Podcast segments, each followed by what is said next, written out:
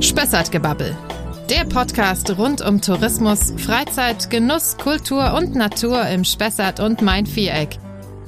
Heute mit Anna am Rhein. Schneewittchen aus Lohr am Main. Es war einmal eine kleine Stadt namens Lohr am Main. Und dort wurde ich, das Freifräulein Maria Sophia Katharina Margareta von Erthal, im Jahre 1729 geboren. Dass man einfach, egal in welchem Alter, noch so begeistert sein kann von Märchen, das hat mir immer am meisten Spaß gemacht. Aber bisher war ich ganz brav und habe natürlich immer nur die guten Äpfel ausgeteilt.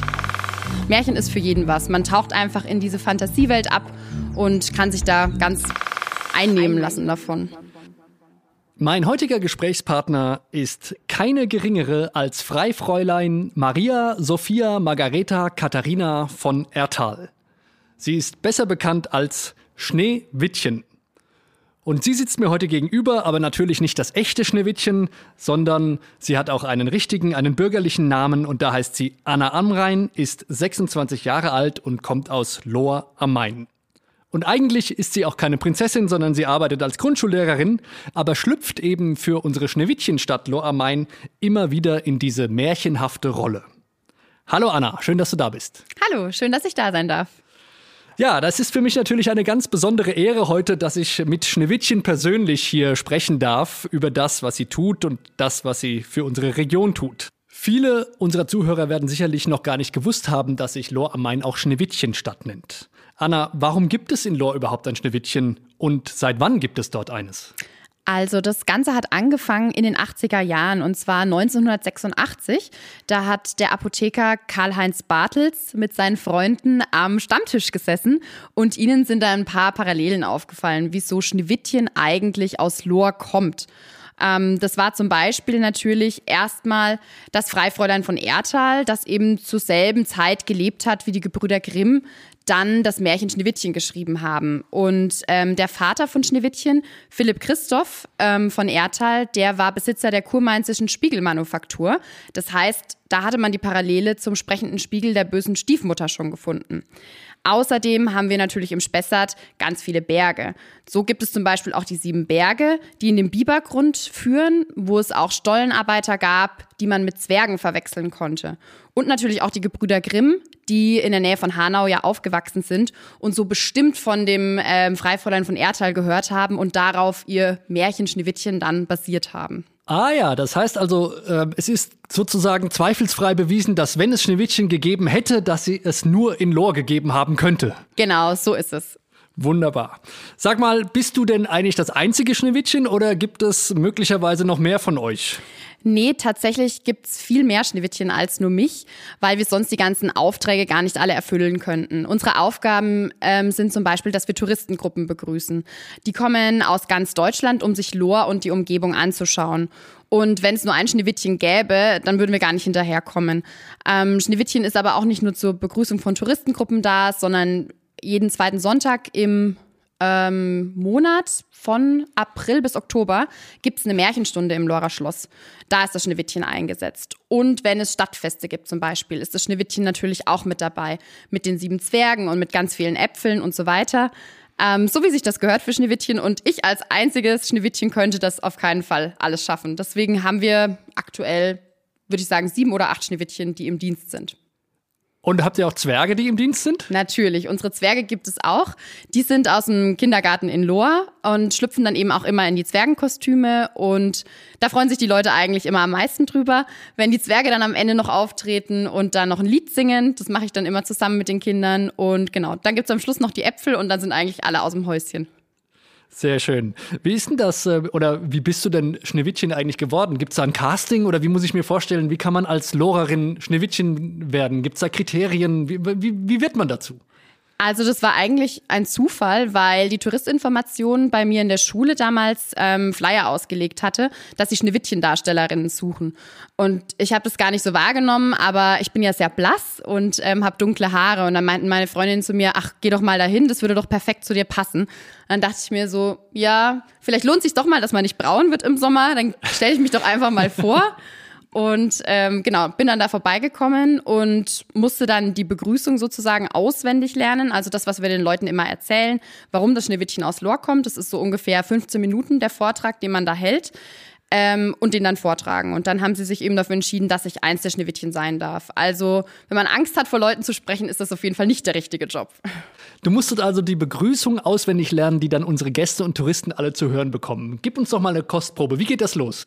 Also als erstes frage ich die Touristen immer, ob sie erstmal überhaupt wissen, warum das Schneewittchen aus Lor kommt. Ähm, das weiß dann meistens keiner und dann freue ich mich immer, dass ich ihnen das jetzt erzählen kann. Und natürlich geht die Begrüßung los mit Es war einmal eine kleine Stadt namens Lor am Main. Und dort wurde ich, das Freifräulein Maria Sophia Katharina Margareta von Erthal, im Jahre 1729 geboren. Meine Haut war so weiß wie Schnee, meine Lippen so rot wie Blut und meine Haare so schwarz wie Ebenholz. Und deshalb werde ich im Volksmund auch Schneewittchen genannt.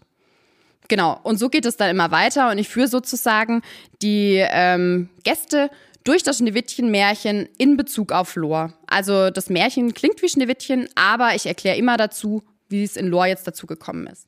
Also kann man in Lor an verschiedensten Stellen sozusagen Parallelen zum Märchen entdecken. Das auf jeden Fall, genau. Also im Schloss zum Beispiel ist eine Ausstellung, wo man auch sehen kann, ähm, ja, wie Schneewittchen und aber auch die Leute damals gelebt haben. Es gibt ein extra Schneewittchenzimmer, was auch sehr schön ist für Kinder, weil es dort auch ähm, eine Schneewittchenfigur gibt, wo die Kinder mal ihren Kopf durchstrecken können. Wir haben den sprechenden Spiegel der bösen Stiefmutter der aber tatsächlich noch nie gesprochen hat. Wir haben das schon öfter ausprobiert in den Märchenstunden.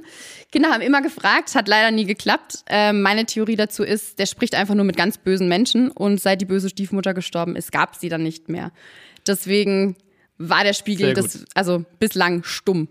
Ja, genau. Und ähm, das Schneewittchen-Thema wurde immer mehr aufgegriffen in der Stadt Lohr, wurde auch immer beliebter. So haben wir zum Beispiel ein Schneewittchen, eine Schneewittchen-Skulptur auf der Parkbank sitzen, ähm, bei uns in einem Park. Oder wir haben das Horrorwittchen, wie man sagt, eine Schneewittchen-Skulptur neben der Stadthalle stehen, was vielleicht die ein oder anderen kennen. Das war ja auch ganz groß in den Medien. Also Schneewittchen auf unterschiedliche Art und Weise ist überall in Lohr zu finden. Ja, es gibt ja sogar Autobahnschilder an der A3, äh, bei der mit Schneewittchen statt Lohr am Main ja auch ganz prominent darauf hingewiesen wird. Zu dir persönlich. Äh, du hast gesagt, du hast dich beworben. Äh, offensichtlich wolltest du den Job auch haben, aber jetzt, wo du es schon ein paar Jahre machst, was gefällt dir denn an deiner Rolle als Schneewittchen? Oder gibt es auch Dinge, die dir unangenehm sind oder die nerven oder dich ärgern? Also das Schönste ist eigentlich, dass egal wie alt die Besucher sind, jeder ist immer begeistert. Sobald Schneewittchen um die Ecke kommt, egal ob die Leute 80 sind, ob sie 60 sind, 30 oder ob es Kinder sind, alles sind dann immer, oh, Schneewittchen und freuen sich total und das finde ich eigentlich immer am allerschönsten. Also, dass man einfach, egal in welchem Alter, noch so begeistert sein kann von Märchen, das hat mir immer am meisten Spaß gemacht. Ähm, was genervt hat, fällt mir gerade eigentlich nichts ein. Außer wenn vielleicht mal ein Stau auf der A3 war, mal wieder. Und die Gäste deswegen zu spät kamen und nicht so viel in Lohr machen konnten. Aber das kam zum Glück selten vor.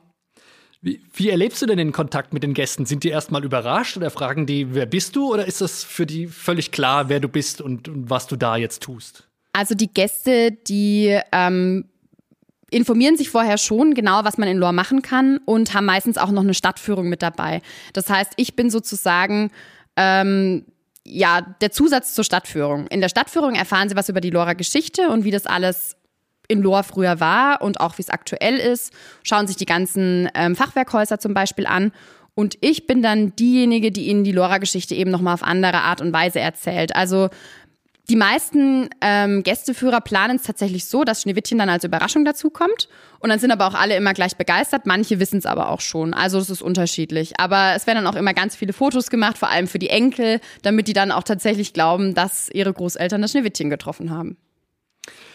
Wenn du von Fotos sprichst, dann gehe ich mal davon aus, dass du auch nicht äh, so leger äh, als Schneewittchen auftrittst, wie du mir jetzt gegenüber sitzt mit Jeans und T-Shirt, sondern du hast bestimmt irgendeine Art Ko Kostüm. Kannst du das mal beschreiben, wie das aussieht? Genau, also das Kostüm erinnert an das Schneewittchen-Kostüm aus den Disney-Filmen. Wir haben einen ganz langen Rock, der geht bis zu den Knöcheln und ein, ja, dunkelblaues Oberteil, sage ich jetzt mal, meistens noch so einen weißen Stehkragen und dazu dann natürlich lange offene Haare und ähm, noch einen Haarreif mit einer Schleife dran. Genau, das wäre dann das klassische Schneewittchen-Kostüm, wie man es aus den Disney-Filmen kennt. und dann sicher noch ein Korb mit Äpfeln oder sowas. Genau, ähnliches. die dürfen natürlich nicht fehlen. Wir haben gleich mehrere Körbe, weil meistens reicht ein Korb nicht aus. Und vermutlich äh, kommt die Frage häufiger, ob die Äpfel dann auch wirklich genießbar sind, oder? Die kommt fast jedes Mal. Ich sag dann immer, Sie können es einfach ausprobieren. Meistens ist das Krankenhaus direkt nebendran, also falls was schief geht, könnte man sie dort für notfalls behandeln. Aber bisher war ich ganz brav und habe natürlich immer nur die guten Äpfel ausgeteilt. Die Gäste vergessen natürlich auch immer, dass ich ja nicht die böse Stiefmutter bin. Ich bin ja das Schneewittchen und ich habe ja den vergifteten Apfel gegessen. Also würde ich ja selbst keiner austeilen. Sehr gut, wunderbar. Ähm, ich hatte es vorhin schon mal angedeutet, im, im richtigen Leben verdienst du ja dein Geld nicht als Schneewittchen, sondern als Grundschullehrerin. Deswegen drängt sich ja die Frage geradezu auf, wie erlebst du das jetzt im 21. Jahrhundert, das Thema Märchen, äh, ja, vielleicht auch im Spiegelbild der Digitalisierung, kommt man mit Märchen an die Kinder noch ran? Kann man die noch begeistern? Wie, wie ist das so, der, der, der Widerstreit zwischen den, der Fiktion der Märchen und der pädagogischen Variante, sage ich jetzt mal? Also ich bin in meiner Kindheit mit vielen Märchen aufgewachsen. Meine Oma hat mir immer Märchen vorgelesen, genauso wie meine Eltern. Und ich habe die Märchen geliebt. Dementsprechend bin ich auch begeistert von Märchen und ich glaube, es kommt viel auf die eigene Begeisterung für eine Sache an. Das ist im Unterricht immer so. Wenn man für ein Thema brennt, dann merken das die Kinder und dann finden die das auch gut. Wenn man was irgendwie doof findet, dann haben die da auch keinen Bock drauf. Und äh, mit Märchen ist es tatsächlich so, dass ich das immer ganz gerne mache. Ich habe aktuell eine vierte Klasse. Letztes Jahr hatte ich eine dritte und mit denen habe ich das Thema Märchen dann auch besprochen. Und für die Kinder ist es immer schön, wenn ihnen jemand vorliest, was ich natürlich dann auch gemacht habe, alte Märchen vorgelesen und dann aber natürlich auch thematisiert, wie sind denn diese Märchen aufgebaut im Vergleich vielleicht auch zum echten Leben. Es sind ja auch immer Klischees und immer die böse Stiefmutter zum Beispiel und die Heldin, die natürlich immer jung und schön ist und so weiter. Ähm, das sind aber alles Merkmale, die man im Märchen rausarbeiten kann und bei uns war es dann immer so, dass wir am Ende war unser Ziel sozusagen ein eigenes Märchen zu schreiben und man konnte diese ganzen Merkmale dann halt wunderbar nutzen, um seine eigenen Sachen draus zu machen und es gibt den Kindern einfach eine Orientierung. Ob das dann wirklich so gewesen ist und man das alles so ernst nehmen kann, das kann dann ja jeder für sich selbst entscheiden, aber die Kinder können da schon gut entscheiden, was vielleicht dazu gedichtet ist und was nicht. Ähm, aber insgesamt vermittelt es ja schon eine bestimmte Werthaltung und also bestimmte Werte, und die Kinder, ja, die erkennen dann schon, was ist gut und was ist böse. Und diese Unterscheidung, finde ich, ist schon wichtig. Auch gerade, dass die Grundschüler das unterscheiden können. Manche machen sich aber auch gar keine Gedanken über Märchen und was es damit jetzt auf sich hat. Die hören die Geschichten einfach gerne. Also ich glaube, Märchen ist für jeden was. Man taucht einfach in diese Fantasiewelt ab und kann sich da ganz einnehmen lassen davon. Also die, die öfter mal geäußerte Kritik, dass da ja klischeehafte traditionelle Rollenbilder ver vermittelt werden und dass da auch die ganz oft mit ja, viel Gewalt auch versehen sind, das würdest du jetzt nicht teilen oder? Also das ist schon so, aber ich finde, darüber kann man mit den Kindern ja sprechen. Also da macht sich jeder sein eigenes Bild. Klar sind es klassische Rollenbilder, teilweise ist es auch viel Gewalt. Gerade die kleineren Kinder, sage ich jetzt mal, nicht in der Grundschule, sondern vielleicht die drei, vierjährigen, wenn dann am Ende vom Schneewittchenmärchen vorkommt, dass die Stiefmutter in den ähm, Schuhen sich zu Tode tanzt und so, das ist dann schon für manche erschreckend. Nichtsdestotrotz ist es nur eine Geschichte. Und trotzdem haben Märchen ja immer einen guten Ausgang. Das Böse wird immer bestraft und das Gute gewinnt. Und daran halten die Kinder eigentlich auch fest, dass das Gute einfach immer gewinnt. Und ich finde, das ist ein wichtiger Wert, den die Kinder mitnehmen sollten. Wissen die Kinder oder deine Schülerinnen und Schüler denn, dass du auch mal Schneewittchen bist? Ähm, meine aktuelle Klasse weiß es tatsächlich noch nicht. Habe ich noch nicht erwähnt, aber meine letzte Klasse, die wusste es, ja. Die haben das, ich weiß nicht, vielleicht haben sie mich gegoogelt oder so, als sie mich als neue Lehrerin bekommen haben, aber auf einmal kamen die zu mir und haben gefragt, Frau Amrein, wir haben dich gesehen im Schneewittchenkostüm. Wieso hattest du ein Schneewittchenkostüm an? Und dann habe ich es ihnen natürlich erzählt. Und als wir dann das Thema Märchen gemacht haben, habe ich ihnen dann natürlich auch Schneewittchen vorgelesen. Aber meine aktuelle Klasse weiß es tatsächlich noch nicht. Jetzt bist du ja als Schneewittchen ausschließlich für und in Lohr unterwegs ähm, und bist sogar im Spessart aufgewachsen, im Nachbarort. Ähm, was persönlich gefällt dir denn an Lohr? Also, das Schöne an Lohr ist für mich vor allem die Innenstadt. Die Fachwerkhäuser sind einfach was ganz Besonderes und Lohr hat da wirklich richtig Glück gehabt, dass noch so viel davon erhalten geblieben ist. Ähm, außerdem natürlich auch die ganzen Gaststätten, die es in der Innenstadt gibt. Man kann total schön da sitzen, mit seinen Freunden abends mal was trinken gehen. Man kann super essen in Lohr, was ich natürlich auch immer gern mache.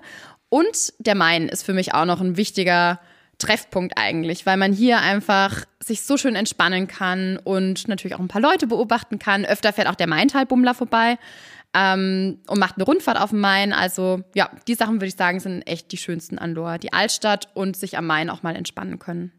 Ja, Lohr scheint ja wirklich ein Besuch wert zu sein. Wenn jetzt unsere Hörer auf die Idee kommen, ich möchte auch mal nach Lohr gehen, ich möchte aber nur nach Lohr, wenn ich dort die Möglichkeit habe, Schneewittchen zu treffen oder beziehungsweise ich möchte sicher gehen, dass ich sie auch treffe. Wie kann man da nähere Informationen bekommen, beziehungsweise wie kann man das buchen oder, oder dahin gehen? Also am besten ist man da beraten, wenn man in der Touristinformation in Lohr anruft. Das sind ganz liebe Mitarbeiter, mit denen ich auch schon lange zusammenarbeite und die beraten einen dann und schauen, was für einen persönlich am besten ist. Ob man jetzt wirklich Schneewittchen mit dabei haben will, ob man eine Stadtführung haben will. Man kann die Stadt natürlich auch auf eigene Faust erkunden. Wir haben ganz tolle Pläne, wo man sich Lohr auch so anschauen kann mit kurzen Informationen. Also in der Touristinformation würde ich mich melden und dann wird einem eigentlich sofort geholfen. Und wenn ich jetzt als Einzelreisender oder als Gast äh, trotzdem Schneewittchen erleben will, sagtest du, kann man mit seinen Kindern auch zu einer Märchenstunde kommen? Ganz genau. Wir haben jeden zweiten Sonntag im Monat eine Märchenstunde, immer von April bis Oktober, also in der Sommerzeit eigentlich. Und es gibt auch noch den Kulturspaziergang. Das bedeutet eine Schneewittchenbegrüßung für alle Leute, die es gerne sehen wollen. Wenn ich mich nicht täusche, ist es immer abwechselnd, also am ersten, am dritten Sonntag im Monat sozusagen. Das findet meistens um 11 Uhr statt, am Märchenbrunnen von dem Weinhaus Mehling. Dort empfängt dann Schneewittchen sozusagen die Gäste und da kann man auch als Einzelperson hin. Und danach gibt es dann auch eine Stadtführung und das Ganze ist auch kostenlos. Also wenn man es jetzt nicht als Touristengruppe bucht, kann man das eben sagen, okay, von April bis Oktober, erster oder dritter Sonntag, da schaue ich mir Schneewittchen an mit der Führung. Oder man sagt eben, man geht mit seinen Kindern in die Märchenstunde am zweiten und vierten Sonntag. Die ist immer von 15 bis 16 Uhr. Und wo findet die statt, die Märchenstunde? Im Märchenschloss, genau. Die ist direkt am Schlossplatz. Da kommt man dann rein und kann sich danach dann das Museum noch anschauen. Du hast ja in deiner Laufbahn als Schneewittchen schon sehr viel Kontakt gehabt zu den unterschiedlichsten Arten von Gästen. Wenn du jetzt von Märchenschloss springst, da fällt mir auch gleich spontan Neuschwanstein ein und ähnliches. Hm? Hattest du oder hast du auch manchmal ausländische Gruppen und kannst du auch ein englisches oder italienisches Schneewittchen sein oder habt ihr da Spezialistinnen oder wie regelt ihr sowas? Also ich habe tatsächlich Englisch studiert. Das heißt, wenn es englische Begrüßungen gäbe, dann würde ich die machen. Das kam bisher aber tatsächlich noch nicht so oft vor. Ich habe, glaube ich, einmal eine englische Begrüßung gemacht und einmal, was eine ganz andere Sprache, das ist schon ein paar Jahre her, kann ich mich gar nicht mehr äh, dran erinnern. Die hat es dann aber alles gedolmetscht. Die Frau, die das organisiert hat, quasi und hat für die Gruppe übersetzt. Aber theoretisch könnte ich auch eine englische Begrüßung machen, zum Beispiel. Wir haben viel über Märchen gesprochen jetzt. Was mich mal interessieren würde, wenn du sagst, es gibt auch die Märchenstunden, die da regelmäßig stattfinden von Schneewittchens für die Kinder und vielleicht auch für die Erwachsenen. Ist denn das Märchen von Schneewittchen auch eines, was du sehr gerne magst? Oder hast du andere Lieblingsmärchen? Was sind so da deine Favoriten? Also Schneewittchen mochte ich tatsächlich schon immer sehr gerne. Und was auch mein Lieblingsmärchen war als Kind, kriege ich zumindest immer von allen erzählt, ist Aschenputtel ähm, weil ich immer die gläsernen Schuhe so toll fand und immer äh, mir gläserne Schuhe gewünscht habe. Einmal, als wir einen Familienurlaub gemacht haben, habe ich dann allen gesagt, heute Nacht ist die Sternstuppennacht und ihr müsst euch alle unbedingt gläserne Schuhe für mich wünschen. Also ich war damals schon fasziniert von Märchen. Äh, meine Oma hat mir auch regelmäßig Prinzessinnenkleider zu Fasching genäht und so weiter. Aber ich würde sagen, Schneewittchen und Aschenputtel sind so meine zwei Favoriten gewesen damals. Wunderbar. Dann Liebes Schneewittchen, liebe Anna, vielen Dank, dass du heute bei uns warst. Ich hoffe, wir konnten den Hörern das ein oder andere Neue mitteilen über die vielen Facetten von Lohr am Main, aber eben auch, dass wir als Spessart und mit Lohr eben als Stadt im Spessart eine ganz besondere Sehenswürdigkeit und einen ganz besonderen Höhepunkt haben, nämlich die einzige Region auf der ganzen Welt, in der Schneewittchen wirklich gelebt hat. Vielen Dank und alles Gute. Dankeschön.